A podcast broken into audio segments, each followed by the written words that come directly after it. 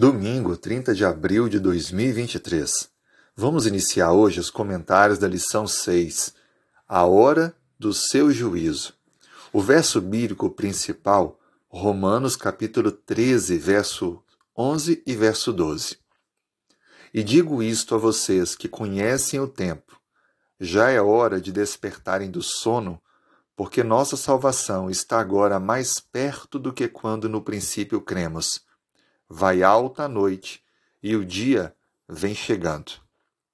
Durante essa semana, vamos aprender um pouco mais sobre o significado desse juízo e a sua proximidade, o momento dele ser executado. Embora muitos possam imaginar que faltam, faltam muito tempo, na verdade, a hora do juízo está muito mais próxima do que podemos imaginar.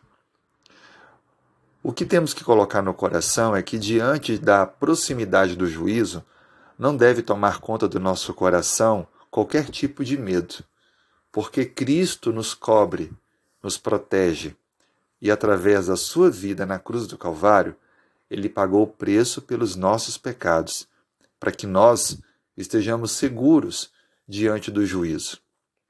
Para entender o juízo, precisamos também voltar a um período antes de Cristo, com o profeta Daniel. Daniel foi um profeta que escreveu sobre os acontecimentos do tempo do fim. E ele traz informações que são paralelas às informações apresentadas por João no primeiro século na era cristã. Leio com você agora o versículo 14 de Daniel 8, que apresenta um período, um tempo muito importante. O texto assim diz: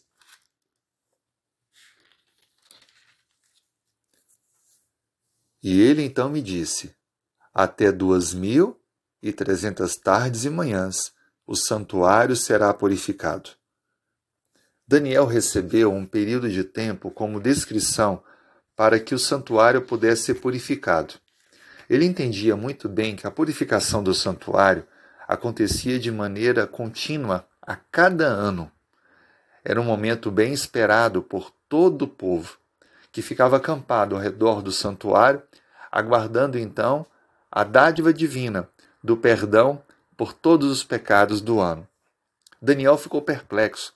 A Bíblia diz mais adiante que Daniel chegou a ficar doente por não compreender essa visão. Então, o capítulo 9, versos 21 e 22, Deus envia o anjo Gabriel para que pudesse fazer Daniel entender o sentido da visão.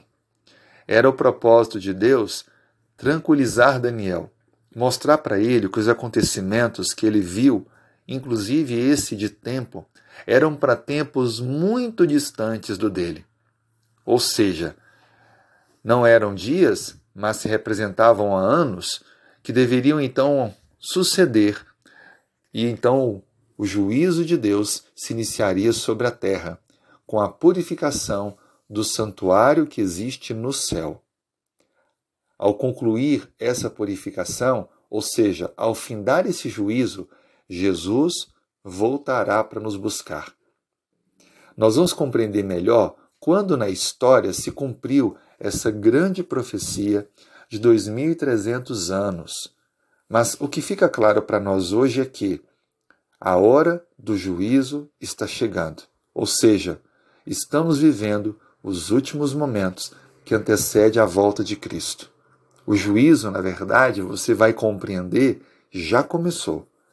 E quando ele concluir, Jesus vai voltar. A questão é: você está pronto para a volta de Jesus? Colocou a sua vida nesse dia diante do Senhor?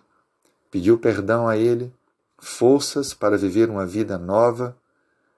Quero orar com você nesse momento e colocar assim a nossa vida diante do Senhor. Vamos orar. Senhor, muito obrigado porque o Senhor nos ama. Obrigado porque Cristo deu a vida em nosso lugar. Nos prepare para o retorno do Senhor.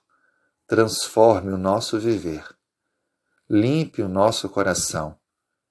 Produza novos pensamentos em nossa mente.